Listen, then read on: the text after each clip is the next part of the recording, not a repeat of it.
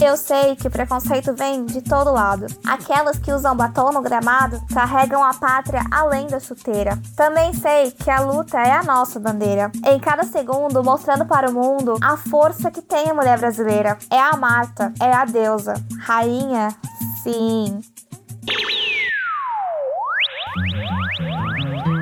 Pretéritos Podcasts apresenta Sem Barreira, o nosso podcast sobre futebol feminino. Para outros conteúdos dos Pretéritos, acesse nosso site pretéritos.com.br. Seja bem-vindo a mais este episódio.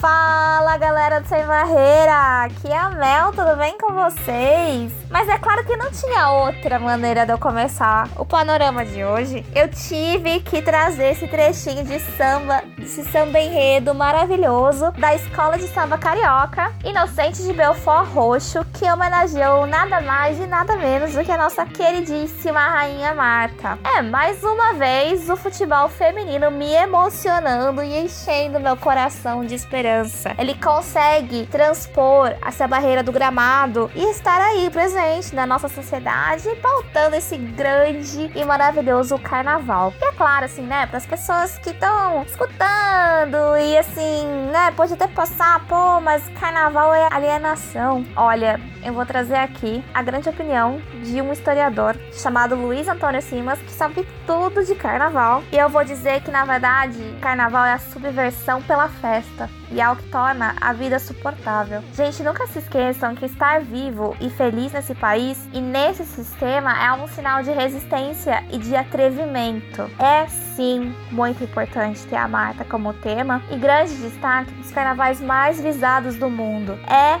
uma conquista para o futebol feminino. A gente precisa estar tá aí rompendo a bolha do futebol feminino, que embora seja maravilhosa, porque a gente precisa levar esse tema, a gente precisa pautar e criar debates na sociedade. É isso. Não tem outra explicação. Isso aí é maravilhoso. Mas ok, eu vou parar de encher o saco com vocês com a minha palestrinha aqui para começar oficialmente mais um panorama. É a nossa essa sim é a nossa maneira de direcionar os holofotes pro futebol feminino pelo mundo. Acho que vocês preferem essa maneira do que ter eu cantando aqui um samba enredo, né? Mas antes de começar o nosso giro pelos campeonatos, eu vou pedir a bênção dos deuses da comunicação para começar os nossos recadinhos. Então, lembrando que nas redes sociais vocês nos encontram no Twitter e no Instagram com a arroba barreira. E é claro, gente, terminou de ouvir o episódio, corre lá no Twitter para dar uma olhada nas informações maravilhosas que cada um traz. E, claro, os fios eles vão, é, eles vão complementar as informações que a gente traz aqui. Então, vale a pena conferir, até para ver o que tem de novo por lá. E assim, a gente também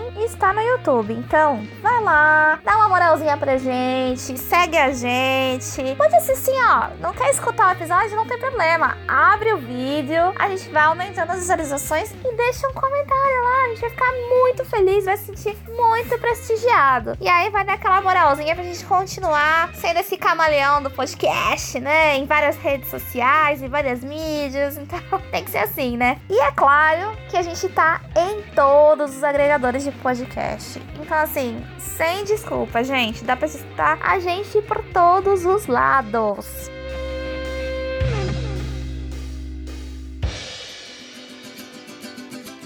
E já que dessa vez não tivemos o Campeonato Brasileiro, vamos já começar com o nosso giro internacional. Mas é claro, a gente vai começar aqui ainda em Tierras Calientes, coisinha mais parecida aí com o nosso jeitinho latino. O nosso Campeonato Mexicano, a Liga Mexicana Femenil Clausura 2020 com a jornada 8. E olha, minha gente, essa rodada foi uma rodada de muitos gols Foram simplesmente 31 gols em 9 partidas. Começando aqui pelos nossos jogos, temos dois placares de 2 a 0 em que Tijuana ganhou do Necaxa e o Atlas ganhou do Guadalajara. O Pumas ganhou de 4 a 3 do FC Juárez. Foram muitos gols. E eu vou dar o destaque aqui pro terceiro gol do Pumas, em que a Daniela Garcia cortou duas vezes diante da defensora e marcou um belíssimo gol. E olha, o Pumas, aos 30 minutos do segundo tempo, ele tava praticamente com o jogo ganho, com 4 a 1. Mas ele quase deixou escapar essa vitória garantida no finalzinho da partida com duas falhas na defesa, que geraram dois gols da Jéssica Vasquez. Mas ainda assim, conseguiu garantir a vitória, é o que mais importa, os três pontos. Depois disso, a gente vai ter dois placares magrinhos, magrinhos, vitória mínima de gol aí, né? 1 a 0 em que o Toluca ganhou do América e o Cruz Azul ganhou do Monarcas Morelia. Temos dois placares de 2 a 1 em que o Monte Rei ganhou do Puebla e o Leão ganha do Santos Laguna. E olha só, o Leão, ele foi conseguir uma virada fora de casa, empatando em grande estilo num gol olímpico da Yamile Franco. E olha que o segundo gol, ele saiu com mais uma cobrança de escanteio da Yamile. Ela tava inspirada esse dia, hein? A gente vai ter a grande goleada do Pachuca de 5 a 0 contra o Querétaro e não teve pra ninguém. O Tigres simplesmente arrasou o Atlético São Luís, conseguindo aplicar uma goleada de 6 a 1 fora de casa. Olha que a Stephanie Maior conseguiu fazer um hat-trick ainda no primeiro tempo. É muito eficiente no ataque, hein? E tem um destaque aqui para Jennifer Garcia, que foi a que fez o último gol do Tigres. E olha que ela conseguiu fazer o gol dela com menos de 10 minutos como profissional. Era o primeiro jogo dela. E olha que ela só tem 16 aninhos. Ela garantiu o gol dela com um belo chute fora de área. Vamos ver. Essa tem cara de que vai pra bater, hein? E na briga ali da artilharia, a gente ainda vai estar tá meio empacada aí nesses seis gols. Mas agora a gente vai ter empatado. Então, a Cláudia Fabiola e Barra do Atlas, a desse Raymond Civais do Monte Rei. E agora a ex-BI de Viridiana Salazar. Olha, não vai ter jeito. Essas três aí, ó, vão correr atrás e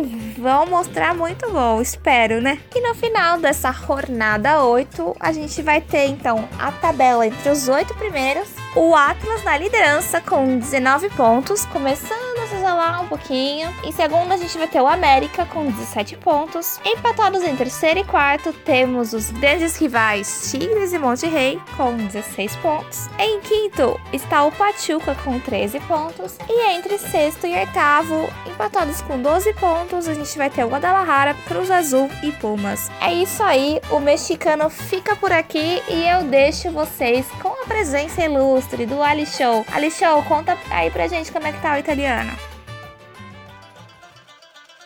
Fala galera, o Ali Show voltou aí. Muito obrigado por trazer essas informações. Vamos falar do campeonato italiano. Tivemos também rodada cheia com Inter de Milão empatando com Bari por 2 a 2 em Milão. O Verona perdeu de 4 a 0 em casa para a Juventus, líder do campeonato. Tivemos também a Roma vencendo como visitante o Sassuolo por 1 a 0. Florentia venceu o Orobica, o pior time do campeonato por 3 a 0 e o Empoli que empatou em 1 a 1 com o Tavanaco. Assim como o inglês, o campeonato italiano também agora vai para sua parada de férias, fica um mês e volta no dia 21 de março. E temos a liderança com a Juve, 44 pontos, Fiorentina segunda junto do Milan, ambos com 35 pontos e a Roma fechando o top 4 com 34. O Lanterna Oróbica tem um ponto, já vê a sua oportunidade de escapar do rebaixamento como inevitável inevitável, já que o Tavanaco, o penúltimo, que também está sendo rebaixado, tem 10, e o Bari, o primeiro time fora da zona de rebaixamento, já tem 11 pontos, ou seja, 10 pontos de diferença para o Lanterninha Oróbica. Valeu, vamos ver agora o Will, fala aí com a gente. Ali Show! E voltamos com a Liga BPI, o nosso portuguesão. Em dia histórico para o futebol português, porque o lanterna do campeonato, A dos Francos, finalmente venceu. A vítima foi o Kadima, o placar foi 1 a 0, mas foi o suficiente. Primeiros três pontos conquistados pelo clube na liga depois de 15 rodadas. Tivemos ainda o meu Braga fazendo 6 a 0 para cima do clube de futebol Benfica. O clube de albergaria fazendo 2 a 1 para cima do Atlético Oriense. O Estoril Praia fazendo 4 a 2 para cima do Valadares Gaia. Mas o grande destaque fica para o derby mais aguardado da Liga BPI, jogo considerado jogo do título, já que o líder Benfica foi enfrentar o vice Sporting, que tinha apenas 3 pontos a menos. Benfica entrou em campo pressionando e querendo decidir logo. E aos 14 minutos, em boa jogada, a sueca Julia Spitzmark abriu o placar. Aos 25, Carolina Mendes encontrou Diana Silva na área em ótimas condições, mas ela foi parada pela goleira. Pênalti marcado, a capitã do Sporting, Nevena Janovic, foi para a cobrança e deixou tudo igual, 1 um a 1. Um. Não muito tempo depois, aos 28, Raquel Fernandes se aproveitou da posição da goleira para bater por cima com capricho para encobrir a goleira, virar o jogo e dar um banho de água fria no Benfica. A brasileira tomou cartão amarelo na sequência por ter tirado a camisa. As jogadoras do Benfica retornaram para o segundo tempo dispostas a reassumir o controle do jogo e com a mesma pressão que iniciou o primeiro tempo. E já aos 63, Chloé Lacassé, artilheira da competição, armou a jogada, fez uma tabelinha com a brasileira Nicole Raiz lá na meia-lua e bateu dali para empatar o jogo mais uma vez, 2 a 2. E só aos 90 minutos depois de uma cobrança de escanteio, Diana Silva, que tinha sofrido pênalti lá do começo, que abriu o contador do Sporting, fechou a conta de cabeça, levando a primeira derrota para o Benfica na liga. Com esse placar, Benfica continua líder, mas ganha do Sporting apenas no saldo de gol, deixando a a disputa do campeonato em aberto. Ambos os times têm 42 pontos, mas Benfica tem um saldo de 97 gols contra 59 do Sporting. Em terceiro temos o Braga com 34 pontos, seguido do Estoril Praia com 25 na quarta posição. O jogo que completa essa rodada entre Marítimo e Ovarense ficou para o dia 21 de março. E na zona do rebaixamento temos o Kadima com 6 pontos e o Lanterna A dos Francos finalmente com 3 pontos. De Liga BPI, o nosso portuguesão por hoje é só. Vamos para a Espanha com ela, Isa Almeida.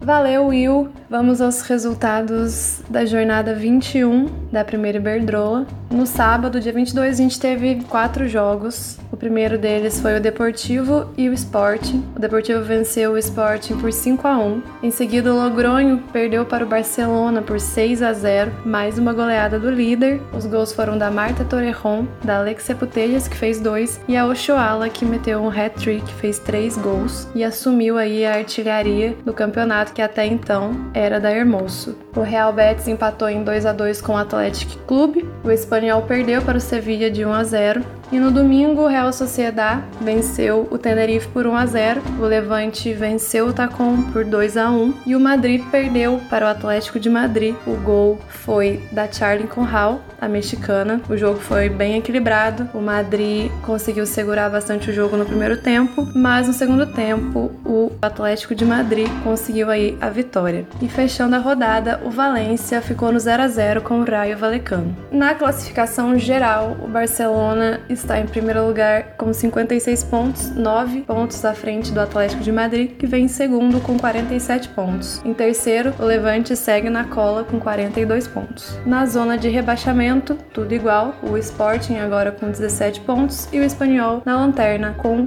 4 pontos. Na artilharia agora temos Ochoala com 20 gols, assim como a Jenner Moço com 20 gols também. Em seguida, a Altuve do Raio Valecano com 13 gols. Chega mais Mark Morata com o francesão. Muito obrigado, Isa Almeida. Aqui é o Marcelo Murata, direto do sul da França, em Terlagos, com a 16ª rodada da Division 1 Feminine, a Liga Francesa. Antes de falar desta rodada, tivemos na semana passada a partida adiada devido ao mau tempo entre Soyo Chahan e o visitante Flori 91. O time do Flori saiu vitorioso pelo placar mínimo 1 a 0. Agora sim, pela rodada 16, o Lyon passou com tranquilidade pelo quarto colocado Montpellier no jogo de domingo, 5 a 0. Logo no primeiro minuto, Amandina Henry o placar mostrando que quem Henry primeiro, Henry melhor. Já no segundo tempo, com um doblete de Nikita Paris, um gol de Madri e um gol de Marojan demonstrando técnica e frieza da meia alemã dentro da área, o Lyon garantiu a vitória. Le Sommer, que havia se recuperado de uma lesão, estava presente no banco e chegou a entrar no segundo tempo. Já o Paris Saint-Germain, o Pisg, ainda se mantém a uma vitória do líder Lyon, derrotando fora de casa o Guingamp por 4 a 1. Gianni abriu o placar de pênalti aos 20 minutos e Ashley Lawrence dobrou a vantagem um minuto depois. O Paranosi conseguiu vencer Endler diminuindo de pênalti, já aos 36 do segundo tempo, mas dois minutos depois, Jeyoro fez o terceiro do Paris e, aos 45, Sandy Baltimore deu números finais à partida após receber belíssimo passe de Katotô. Mais uma vez, Formiga atuou a partida inteira, com Luana entrando no finalzinho do jogo, no lugar de Nadia Nadim. O Paris FC, da goleira brasileira recém-convocada pela seleção Natasha Honegger, empatou sem gols com o estádio de Rams. A brasileira atuou como titular e, apesar de não ter sido muito acionada, fez boas intervenções saindo do gol e cortando qualquer bola sobrando na área. Em apenas um momento de desatenção trabalhando a bola com os pés, a goleira foi bloqueada ao tentar repor a bola, mas por sorte a bola espirrou para a linha de fundo e o 0 a 0 foi assegurado. Nos outros placares, o Flori 91 venceu por 3 a 2 o Olympique de Marselha. O Bordeaux da zagueira Kathleen goleou por 4 a 0 a equipe do Soyo, com a defensora brasileira entrando nos 40 minutos do segundo tempo. Fechando a rodada, o Dijon se distanciou da zona de rebaixamento, vencendo o Lanterna Metz por 2 a 1.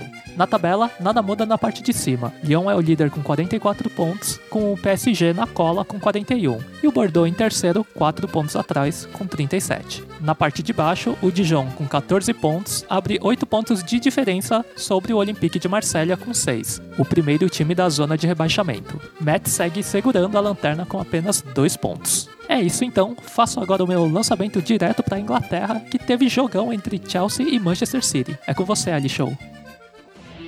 Vamos falar da Superliga Feminina Inglesa, que foi semana agitada, onde teve um grande confronto entre Manchester City e Chelsea. Mas vamos destacar também o West Ham, que fechou a rodada vencendo o Liverpool por 4 a 2 em Londres. Destaque para Thomas e a Lyon, cada uma com dois gols, garantiram a vitória. Que teve Rich Furness, a homem gol do Liverpool, marcando os dois de honra dos Reds. O Bristol City visitou o Birmingham e venceu 1 a 0 e esquentou ainda mais a briga do rebaixamento com o próprio Birmingham e o Liverpool. O Brighton perdeu em casa do Tottenham por 1 a 0 e no confronto entre Everton e Manchester United, Liam Houghton destaca com dois gols, fez o Manchester United vencer 3 a 2 e no grande jogo da rodada, no clássico que valia a liderança para o Chelsea diante do Manchester City, foi 3 a 3 um grande jogo onde o City saiu vencendo com o gol da Ellen White. Sonhou empatou Stanway, pois de novo as meninas do City na frente. Erickson empatou, a Stanway teve a oportunidade de pôr de novo o City na frente, perdeu um pênalti. England virou para o Chelsea e quando já se encaminhava para a vitória, logo em seguida,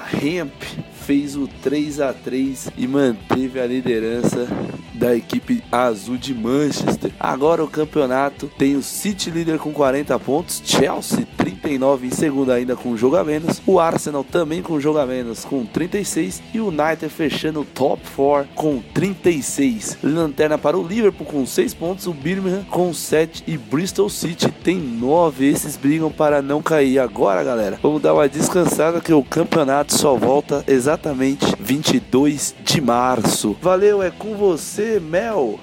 Valeu, Ali Show. E agora a gente vai terminar o nosso giro pelo grande campeonato alemão, a nossa Frauen Bundesliga rodada 15. Então, começando pelo mais do que líder consolidado, Wolfsburg que ganhou de 5 a 1 em casa contra o Turbine Potsdam. A partida teve direito a dois gols da Eva Paior e claro, né, não podiam deixar de não marcar, né, de não deixar sua marca, um da Harder e um da Pop. E para mim, o destaque da partida que foi o gol da Zanetti Akabif e esse vale muito a pena conferir. Mas aí o gol chorado do Sabine Boston acabou saindo numa besteirinha de saída de bola da Lena Gosling, que praticamente deu de presente esse gol para Lara Prasnikar, que não vai perder sua chance, é lógico. E aí, a próxima partida a gente vai ter então o Essen e o Hoffenheim. E o jogo que parecia muito promissor para o Hoffenheim, começando com a Tabea Vasmus fazendo gol, se posicionando muito bem. Não teve jeito, não favoreceu a partida. O Essen, que estava muito bem, vinha numa crescente antes do inverno, ele conseguiu desbancar o Hoffenheim em casa por 3 a 2. Eu vou me limitar aqui a dizer que a Lea Chula fez uma belíssima partida. Depois vocês têm que conferir a thread lá para ver um pouquinho mais de detalhe, tá? Essa derrota custou a vaga da Champions pro Hoffenheim, mas logo mais a gente volta pra tabela. Depois disso a gente vai ter o Freiburg e o Duisburg empatando em 2 a 2. O Bayern de Munique, que não é bobo nem nada, garantiu a sua vitória por 3 a 1 contra o SC Sand em casa, com direito a gol da Giovanna Damianovic, que eu já considero que é a minha xodózinha da equipe. E claro, o FFC Frankfurt ganhou de 3 a 1 contra o Bayer Leverkusen. E a vitória contou com dois gols da Laura Freigang e um da Shakira Martinez. A nossa lateral, Letícia Santos, só foi entrar aos 41 minutos do segundo tempo, substituindo a Nusken. E uma coisa que eu queria destacar aqui que eu acho muito importante é que a gente teve um minuto de silêncio dedicado em memórias às vítimas de um ataque anti-islâmico em Hanau, que é uma cidade muito próxima de Frankfurt, né? Fica bem no perímetro aqui, que aconteceu na semana passada. Então é muito legal que ficou registrado nesse minuto de silêncio silêncio. E também a torcida ela levou um banner dizendo que ela, a torcida é contra o racismo. Então é muito importante destacar esses posicionamentos porque a gente precisa de fato se posicionar, né? Mesmo que seja um jogo de futebol talvez não tenha nada a ver com esse ataque, é muito importante a gente sempre se mostrar contra e aproveitar situações assim de destaque, né? Como o futebol nos permite. E para terminar a rodada, pero no mucho, temos o UFC Colônia contra o SV Iena, mas que na verdade essa partida foi cancelada por causa do mau tempo. Então aí na artilharia a gente vai ter a Pernille Harder, claro, né? Artilheira isolada com 21 gols. E no final dessa rodada 15, acho que nem preciso dizer que o Wolfsburg segue líder, né? Com 43 pontos. E aí, a graça tá nessa segunda colocação. Antes da parada do inverno, o Hoffenheim tava ali, bam bam bam, né? O Bayern deu uma escorregadinha, mas agora o Bayern recuperou a vice-liderança e a vaga na Champions. Ele tá aí com 37 pontos, conseguiu até manter uma certa distância do Hoffenheim, que tá aí em terceiro com 34. O FFC Frankfurt, da nossa lateral Letícia Santos, está em sexto com 24 pontos. E na zona da degola a gente vai ter aí o FC Colônia e o SV Iena. Mas aí tá um pouco complicada essa zona da degola, porque o Colônia tá com dois jogos a menos e o SV Iena com um. Vamos ver como é que vai ficar depois que eles conseguirem regularizar todos esses jogos, né? Depois desses boletins maravilhosos, eu tenho que vir aqui e encerrar mais um panorama de sucesso. Eu fico imaginando aí vocês, ouvintes, só pensando: oh, ou será que eu sou meio iludida? Mas bom, gente, vocês seguiram a minha recomendação de fazer uma pequena coletânea pelos nossos episódios de 2019? Não seguiu, ficou bebendo, saindo no carnaval, né? Tudo bem que fui até pedir pra vocês fazerem isso, não tem problema. Mas é assim, ó. Agora vamos levar a sério, tá? Vamos ouvir o nosso episódio 38 de debate que trouxe esse tema maravilhoso que foi a importância de 2019 no futebol feminino. Ele vai te ajudar muito a entender o que, que 2019 significou pra modalidade e, é claro, né? Você vai ouvir as nossas vozes maravilhosas, nossas opiniões. Foi o, o programa debate que teve mais meninas, então vale muito a pena ouvir. É isso, gente. Eu vou encerrando ficando por aqui. Muito obrigada pela sua presença, por escutar a gente até o final. E eu fico esperando que vocês tenham um excelente final, né? De semana, lá que daqui a pouco já é sexta-feira, já vai dar pra descansar e recuperar tudo que vocês gastaram de energia aí no carnaval. Tchau, tchau, gente. Beijão.